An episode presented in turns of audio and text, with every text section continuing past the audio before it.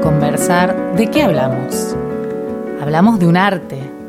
En la época victoriana se consideraba un arte conversar y de hecho a las señoritas se las preparaba en este arte.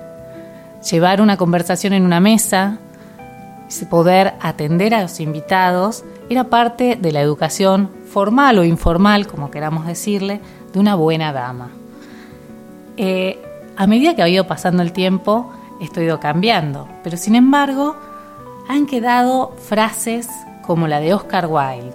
Un buen conversador debe tocarlo todo y concentrarse en nada, decía el escritor. Asimismo, eh, hoy tratamos de no tocar algunos temas en las mesas. No hablemos de religión, no hablemos de política. ¿Qué nos queda? ¿El tiempo? Nos queda mucho más. Y para eso seguiremos indagando más sobre el arte de conversar en este espacio abierto que hemos dado a llamar Conversaciones por UCASAL.